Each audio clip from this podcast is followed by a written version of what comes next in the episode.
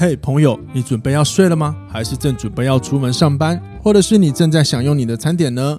无论你现在正在做些什么，请让我用我的声音陪你度过每时每刻，让我分享生活中的所有大小事情，带给你一些支持以及一些新的观点。欢迎收听，哇，这就是人生。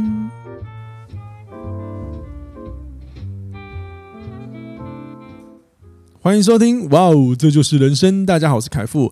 今天我们要来聊一下，就是你想听的议题活动。因为有听众留朋友留言，关心中的情绪勒索该如何面对呢？我觉得这个情勒的问题啊，是非常容易出现，呃，出现在我们的生活当中。无论是我们面对家人，无论面对朋友或者是情人，都很有可能。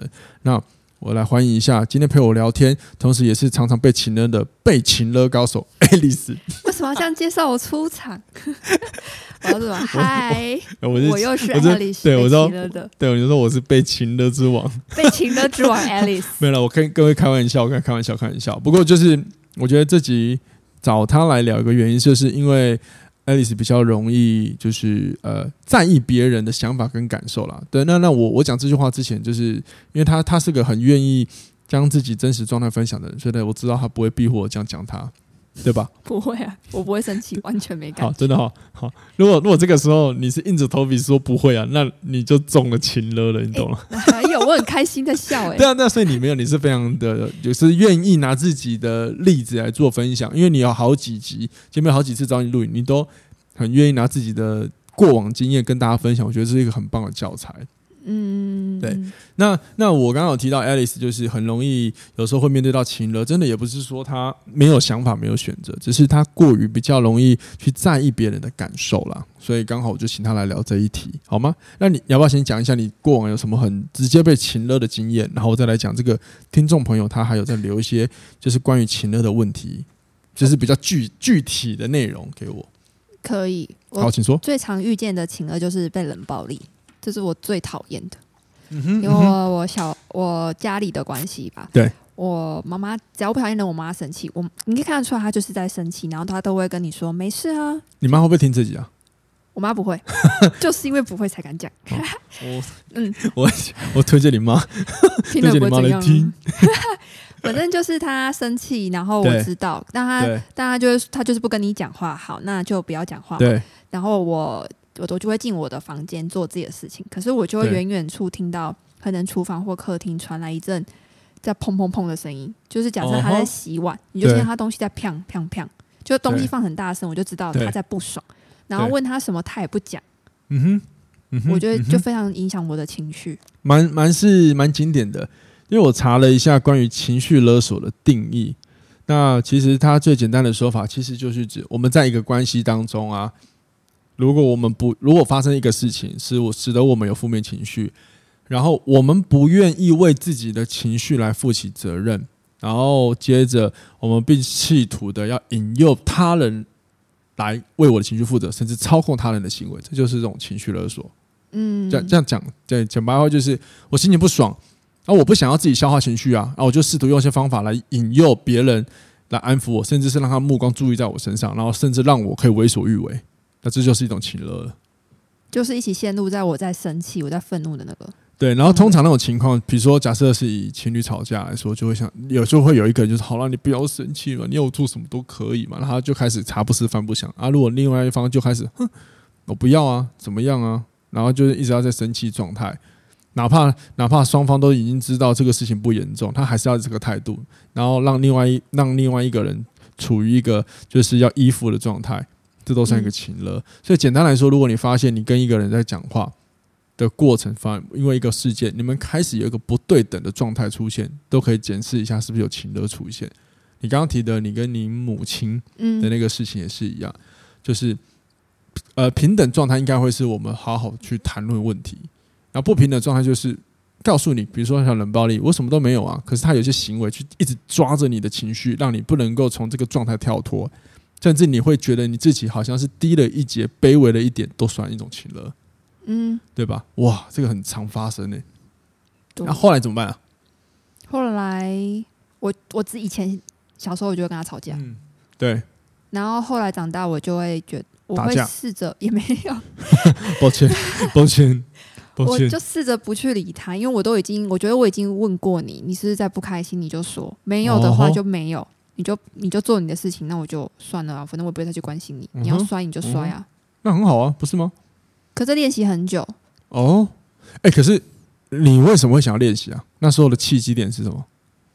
我就觉得你是你就是我就是感受到你的，应该说我就是感受到不对，所以我关心你，我问你，但是我已经做到，我想呃，应该说我已经做到，我问你这句这个动作，既然你都说没事，那你都说没事了，那就不关我的事了。OK，非常好，你讲这个就对了，就是如果标题写的，就是我们要先捍卫自己的情绪。那捍卫自己的情绪这件事情，有个最重要的地方在于，我们要问我们自己，我们能够做什么？比如说，在这个事件当中，我能够做多少事情来，来可能试图要达到沟通或修复问题。还有一个就是比较像你刚刚讲的，我已经做了很多事，但你还是要生气。那 OK，那接下来的事情就不是我该负责的。我们要区分一个事件里面哪些是我要负责的，但是哪一些不是我要负责的，这个界限要拉好。有一点像是这个道理，就是呃，跟呃有一个作者熊仁谦，他出了一本书叫《半神》。里面有一个章节叫做“人我界限”一样，就是我们要我们在人跟人相处之间，其实都有一条界限在。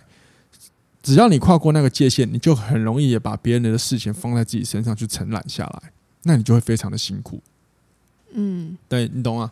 所以举个例好了，我我我举这个这个这个那个什么呃留言听众朋友留言的内容，然后我来跟大家做一个分享分享，因为他有提到就是，哎，等下我想关一下我的 line。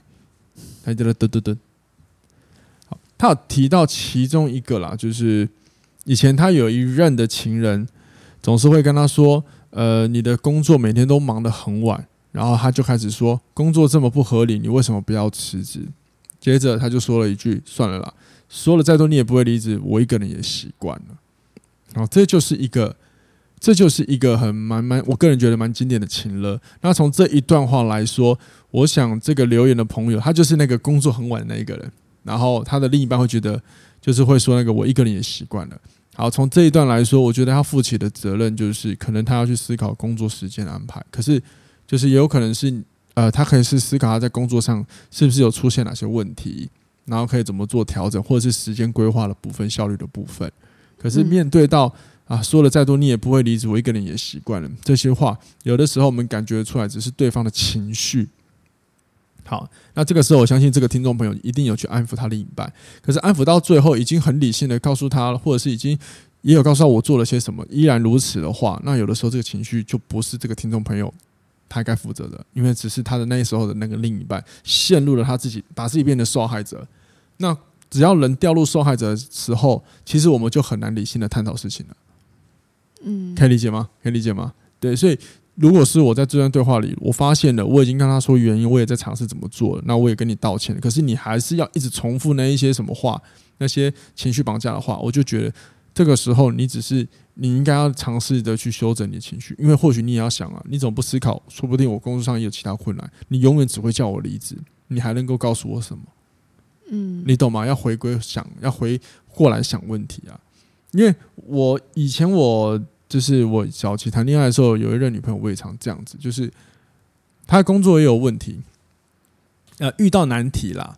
然后每次讲到最后，我后来就发现，哎，怎么好像谈了好久都没有办法解决问题？我最后就会常常跟她说：“那你为什么不要离职？不要离职？”其实讲这句话，其实也是一种很不负责任的话，而且也有可能会让她情绪受影响。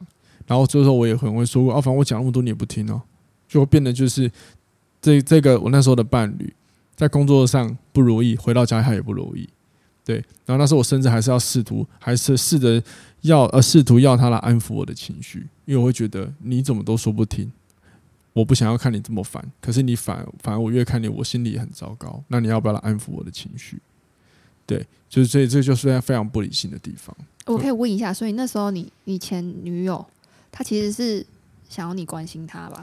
对啊，她其实就是想要听我陪他抱抱怨，抱怨一下就好，就念一念。有时候人只是抒发嘛，嗯，对啊。那当我开始，当我开始试图有一些话语掺杂了非常多负面情绪，比如说，哦哟，那你，我就已经跟你讲了，你就离开嘛，为什么一定要做这个嘞？其实这个时候的情绪一定会让对方感觉到是不舒服的时候，他也有可能会掉入我的情绪绑架。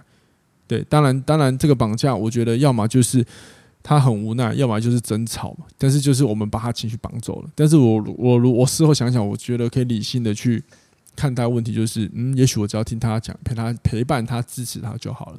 但是那时候的我试图叫他离职，某一方面也有一个很大原因，就是如果他离职，我说那个时候啦，如果他离职，那我就可以不要再烦这件事情了，那我的情绪就被解决了，你懂吗？嗯。你是为自己想吗？对，某一方面行为是有点自私的。我现在想一想，那是不是这个也是个情绪绑架？因为我在那企图引诱他来做到我觉得心中适合的答案，嗯，来解决问题。对对，可是理性一点想，既然如果离职是好方法，那为什么他不离职？一定有别的原因在啊，就代表这不是他最想要的选项啊，对吧？这样可以吗？可以。对，还有另外一个就是这个听众朋友有在，因为他有很细的后来在跟我写了一些关于案例。有一个很经典的就是一句话叫做“我是为你好”。那我这种常常听到的，没错，“我是为你好”这句话也是有点类似，像我刚刚那个状态，就是我们都把我们认为好的东西强加在别人的身上，嗯，然后接着我们就会开始说服他，呃，这个做了可以怎么样怎么样啊，或者是怎么样怎么样的。然后一旦我们发现对方如果不想接受的时候，我们就会说了一句“我是为你好”。那这个也是一个情绪勒索，它也是一种压力。对啊，对啊，所以你看，他是不是气？他是不是试图的要把我认为好的事情，甚至世界的长相强压在你身上？然后当我发现你好像没有很想认同我的时候，那我要，那我我的选择不是没关系，你可以参考，而是我要企图引诱你来理解，甚至去尝试，甚至去做实践我认为好的方，我心中认为好的方法，我就会丢出一句：“我是为你好。”哎，这就很贱，就很贱啊，对啊。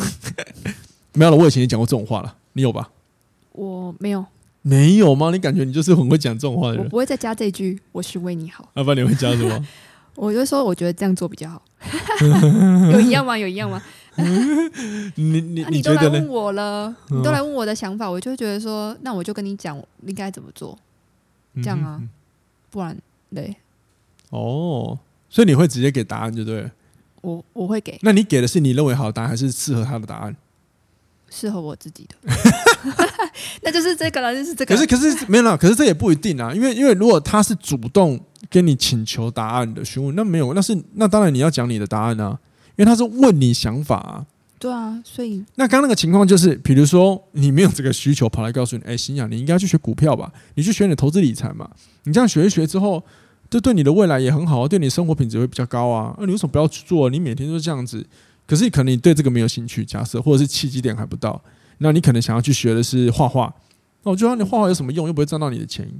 然后讲一讲之后，哎，反正我跟你讲，我是为你好，你懂了吗？从一开始我就跑去跟你讲一些，其实你根本对你来说目前不在你的人生范围里是重要的事情。我有时候会做类似这样的事情，就念我比较熟、比较熟悉的朋友。那你怎么又念我？因为。你就好了啊，你还要哪里啦？没有啊，什么好？你最大就是认为我很好，没有啊，我也是一直在学习啊。什么叫好？好的定义是什么？对啊。啊，我觉得你你认识的，应该说你的认知就比我多啊。对，你看，所以你刚刚用了啊，我觉得你怎么样怎么样啊，情绪绑架啊，事实上我也需要求助啊。这也是。所以，所以你看，就是其实有时候情绪绑架，它就是一个我们以为人怎么样，然后我们就可能会有一些，我想一下怎么解释，就是有时候我们会觉得。我们主自我主张认为他应该是这样，他不应该是怎么样，我们就会有一个自己的一个界定想法在里面。这就是其中一种。嗯，不说老实话，不管他是不是情绪绑架，不是不管他是不是情绪绑架，但是很烦啊。是的，对，因为有些时候人就是这样啊。比如说，我觉得你很好啊，可是说不定他需要你求救嘞。啊，你但是你却试图引诱他自己为自己的自己去解决啊，那你就可以不用去顾他，这也是一个吧，很奇妙哈。这有时候无关情不情绪绑架，我只是觉得这就是人人与人在相处之间的一个拿捏。就好比说，这个他那个这个听众朋友还有留言一个，就是他会觉得他那时候的前任在他的朋友面前都会嘻嘻哈哈的，可是面对到他，他就会很不耐烦。可是他就会觉得我是很亲密的人，你为什么要这样对我？但他另一半回答就是：可是我在你面前不用戴面具啊，难道你希望我面前在你伪装吗？所以就变成是变相的，好像有时候就是我我们会一直我们会以为。我们会认为你应该要懂我啊，然后我们就忽略了别人的感受。就像刚刚，可能你你认你会主动认为你应该要知道，我觉得你没有问题啊。可是说不定我假设我问题很多，那我问题很多，说不定我也想求助。我想求助的时候也是有负面情绪啊，对啊。嗯、所以这种东西就是一个情绪一直被牵动，被牵动，被牵动。有些人是哈想要摆脱，有些人是想要求关注。那这一些无论如何都是一个情绪被牵绑住嘛。可是有些人就是你问了，我试出我的关心，我问了，那你都不讲，那你就营造出那个氛围，我就很不舒服啊。对啊，对啊，这就是你刚刚一开始讲的一个啊。那所以我才说啊，所以如果你问问你不讲，好，那算了，拜拜。是对，所以其实如果说情绪勒索这件事情，或者是你只要跟人相处，的时候你总是常感觉到你情绪会不舒服的话，无关他是不是用什么情勒的方法，只要你感觉到情绪不舒服，你只要记得你要先保护你的情绪。你才有办法脱离这些问题。那保护情绪的方式就是，你要一定要知道，这比如说目前这件事，或是这个人说的话，对你来说你是怎么看待这个内容或这个事件？你要先保有你自己的看法。嗯，对。如果你看待这个事情，假设你是不舒服，但是别人觉得不怎么样，没关系。你好，你可以，你一定要先尊重你感到不看到不舒服或感觉到不舒服这件事情。那如果说你感觉到不舒服的时候，那看到别人都觉得不怎么样，好吧，那应该不怎么样，是不是我很小气？某一方面对我来说，你没有在保护你的情绪，因为我们每一个人看事情的价值观真的都不一样。但这样有时候不会太过于自私啊？有的人觉得说啊，我就难过，你为什么不陪我一起难过？你是不是太过自私？我们到底是不是朋友啊？哦，这就是情了啦。不是我刚刚讲的是指我刚刚讲的事情，其实你说行为啊，我说你。我们太就是要照顾自己的情绪，所以就是我们会克制，就说啊，你反正你就是这样想嘛，嗯哼，所以我们就好，那那就那这那就这样，我们就不要被你的情绪影响。可是这样会不会被别人觉得说我们是自私的人？可是不会吧？因为前提是你前面你有没有努力了？你有陪伴他，你有真心了吧？真心问，可是那个他的时候在情绪上，他不见得会感受到你的真心啊。那是他的问题呀。你已经很真心，而且你天地良心，你已经很真心了。这就是我们要我们的视角看事情。如果这个时候他觉得你自私，那就算了，因为有的时候就不是啊。你心里最知道你到底做的东西是不是真心的啊。所以捍卫自己情绪，包含着你是不是对你的内在的想法跟答案是很踏实的。自己舒服的意思吗？自己舒服就好。就是对啊，就好比说你刚刚假设你讲这个，如果假设今天假设你难，Alice 难，Alice 难过，然后我去安慰你，可是我安慰到时候，我发现你已经就是沉浸那个沉浸当中，那我真的不行。那比如说我真的需要回家了，这时候我要离开，那你觉得你为什么不陪我带这个情绪难过？不行啊，我要回去啊。那你骂我自私，那好吧，随便你。你懂吗？我就会这样子，因为我已经做完了。可是我我我们也要理性的看一下我的生活有什么事我要做啊。那真的是我天地良心，我前面很努力陪你了，所以我要捍卫我的感受啊。那如果说你要说我自私，我当然我有几个选择，我可能可以跟你辩解，但我也可以选择我没有。嗯，对啊，那是不是要捍卫自己的情绪？对啊，这是这个很重要。对，因为当你捍，当你当你愿意先捍卫你的情绪的时候，你比较可以有自己情绪的窗口。我曾经就有一个朋友，他就是遇到一个坏同事，然后他每次都很被这个同事很气，很气，很气。所以他都说怎么样怎么样，这很讨厌呢。后来接着他就会常很喜欢安慰自己，算了啦。他我觉得他应该，他就是觉得他这么笨啊，什么很可怜，算了啦，我们不要跟他计较。我说你下一次就只要抱怨前面就好，比如说你跟我抱怨的时候，你就只要跟我抱怨前面就好了，后面那个就不用了，因为前面就是你最真实的感受，你应该要先完完全全接受，你就是很不爽他，无论他可不可怜，他就是让你不爽了。对，你不需要去补那句话，你补了后面的内容。也不会让你把真的事情解决，因为事实结果是你依然一直在重复抱怨。我说你要尊重你的感受，因为他那个人正在绑架你的情绪，因为事实上你就是受困受劳，所以你才会来一直反复找我，找我一直讲同样的事情嘛。嗯，后来他就选择，对，他真的很讨厌，他真的很烦，对，因为这个人可怜，不代表是我们要去负责他的可怜的。你你懂吗？比如说这个，他当然可能是因为他那个同事，反正就是是是是呃生活等等有问题啊，whatever 就是这样。然后后来他就决定，好，我就是抱怨，只讲我不开心的地方，这、就是他的权利嘛。后来他有一天就清醒了，就告诉那个同事说：“你已经影响到我工作了。”就非常果断，就开始跟他讲，因为他懂得捍卫自己。就那个同事就发现，靠，同样的招不行。然后那天起来开始，对他口气就又大改变，你知道吗？他没有被吓到，然后哭更惨哦。对啊，说不定他之前很多时候都在情绪绑架，都是他可能就觉得，反正我一样的方法，你们最后都会来同情我啊，说不定啊。嗯，对啊，有可能啊。对，所以永远，你如果你遇到不开心的事情，你就只要大方的对自己承认，我就是因为这件事不开心。对，因为这件事不等于你会成为怎么样的人。比如说，我承认这，比如说大家觉得鸡毛小鸡毛蒜皮小事，我很在意，我就我就承认我很在意这件事情，但是不等于我就是那种自私自利的人，不是这样看的，或是或者是不等于我就是非常小气、没有度量的人。对，我不觉得是这样看问题。当然，除非你真的很幼稚啊。那我们现在讲的是一般人会有的、正常人会有的一些情绪面向的问题嘛？嗯，嗯，对吧？对吧？嗯。好，那第二个，当你捍卫情绪之后，你就要再去看这个事情里面哪一些事情是我可以帮得上忙的，或者是我是我没有做好的，我要针对我没有做好的事情跟他道歉，甚至是提出那种我会想怎么做，或者是我跟你诚心诚意的，就是跟我刚刚讲的道歉，跟他的感受道歉。可是不是你该负责的，就不要讲了。对，你懂吗？听得懂意思吗？什么是你不该负责的？好，举个例。嗯，假设我们两个吵架，你今天迟到，我们两个出去玩，然后你迟到，我很在意迟到。假设，嗯，然后说，S，你怎么可以迟到？你不知道我等了很久吗？我等了半个小时，哎，我们今天不是要讨讨论会议的东西吗？你这样子每次来。你这样迟到，我真的很不爽，也很难过。我已经觉得我的人生够惨了，连你也要这样对我，那你到底要我怎么样？你听得懂哪边要负责，哪边不用了吧？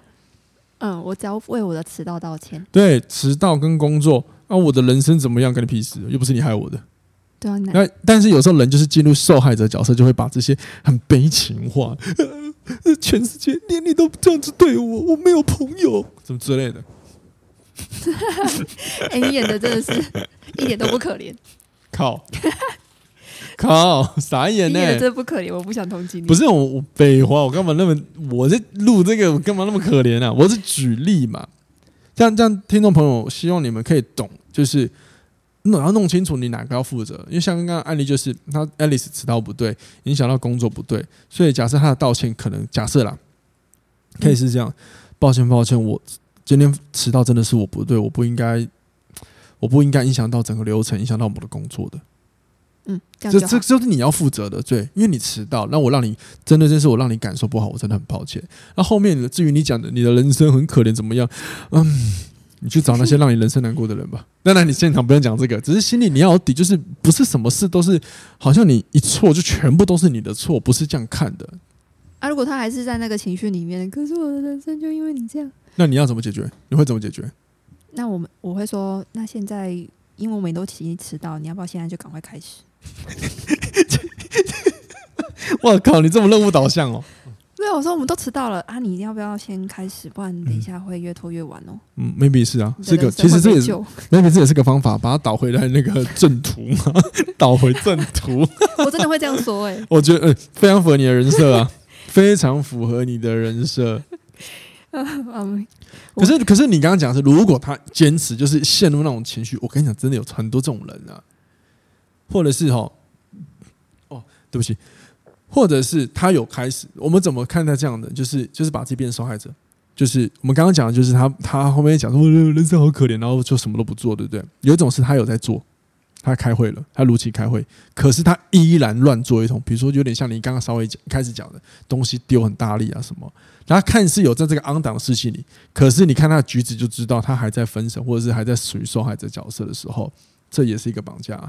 所以有没有可能，假设刚刚情境二就是，哦，好，对不起，对不起，我不该迟到，那我们先开始吧。然后我说好啊，我们开始啊。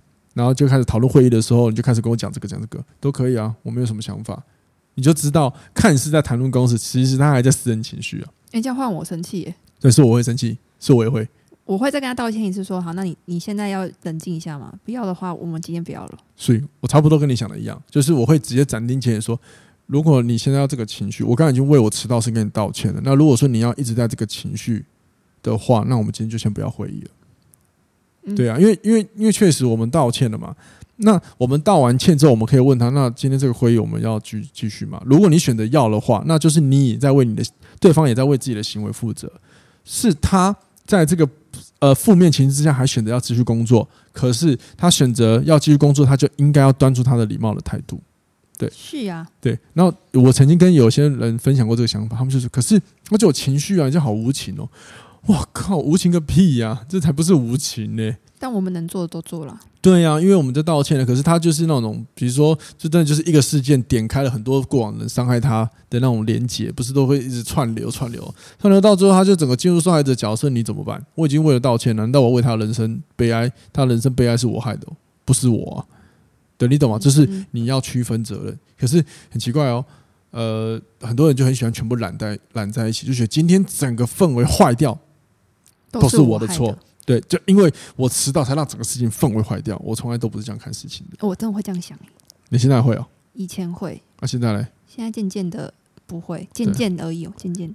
好，哎，那那我很好奇，以前要这样想，你以前会这样子想的那个，那个叫什么动机吗？动机从哪里来啊？动机就觉得我做错啊，所以影响到全部，就这样而已。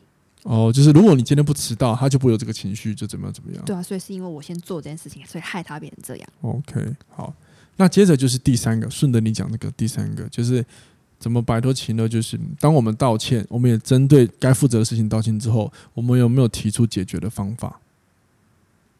因为，因为，因为我，因为其实你刚刚讲这以前的你会这样，当然我们刚上一回合讲的不会，对不对？是因为你开始讲，那我们要提出解决方法，比如说，那我们今天会议要不要继续，还是说我暂停，然后下一次换我安排时间，我请你吃个饭，什么之类，whatever 都好。嗯。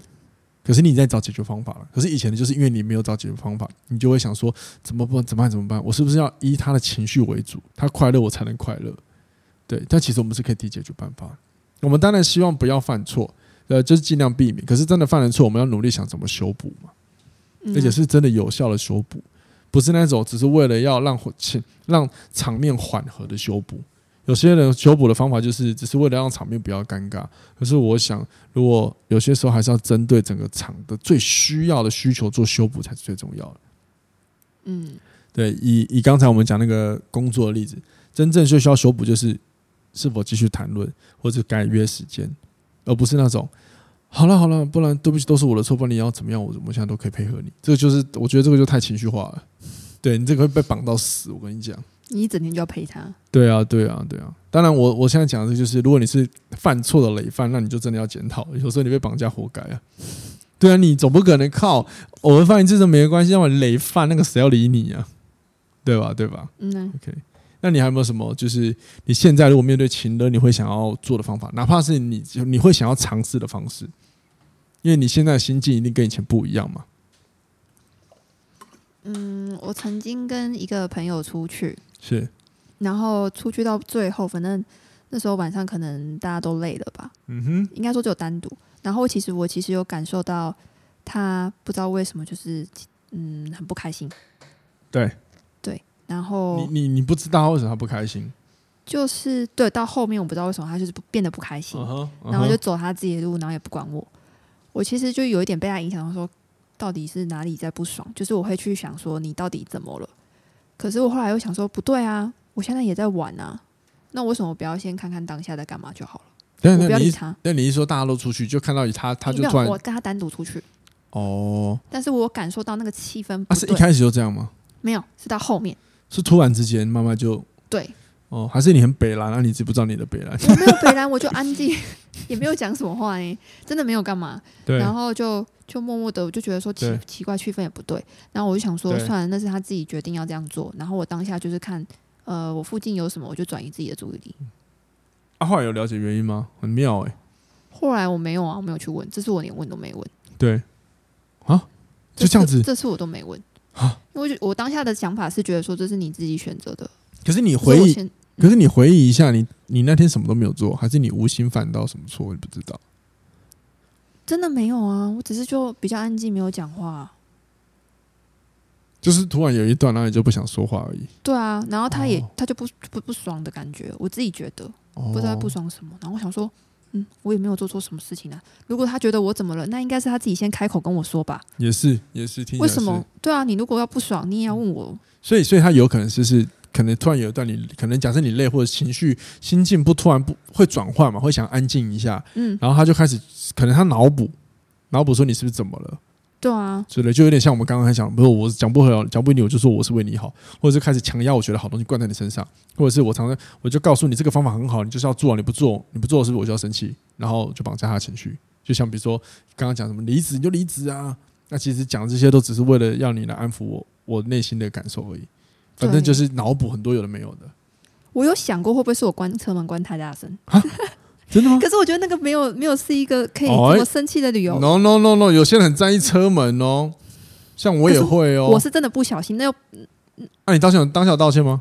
因为我我就是我一开始我就跟他说我后面累了。No no no no，你有没有你碰一下，我跟他道歉。哦，有，我说我说抱歉，我讲，我就我稍微对不起他这样。稍微对不起是嗯，抱歉抱歉。我说对不起，像我这样听不懂，还是说对不起，我不小心关太大力，抱歉。没有没有到这样的，我就说对不起，我不我不我不是故意的，因为他先跟我讲，你关车门刚好像关的有点太大声哦，我就说哦不好意思，我不是故意的。哦，你这个态度好讨厌哦。可是我真的就不是故意的，但我真的也抱歉，还是我的。你们那个，你刚那个靠你，我刚刚看你这样讲，我想揍你。是我的嘴脸吗？对呀、啊，你就那副，你就好高冷，但是没有，对不起，我不是故意的。那你想怎么样？好啦，那是就这样子你想老你想老娘怎么样吗？你想逼死我是不是？我当下是真的没有任何的，你又在情绪绑架我了。我当下真的没有觉得，我当下真的觉得抱歉。可是我累了，我所以我可能情绪，我的整个管理上会让别人觉得我就是高冷，然后冷没什么。你刚那个真的很揍你，因为因为因为听完之后会觉得真的会觉得感觉不到诚意，难怪。然后你后面也没有多多的道歉，说不定这是契契机点了，这引爆点哦。我跟你讲了，我跟你讲了，我跟你讲，S，你也不要太在意。反正都过了，不是不是过了，我也不要说我误会你了。好，我们开放听众留言，认为这件事是你错还是我对？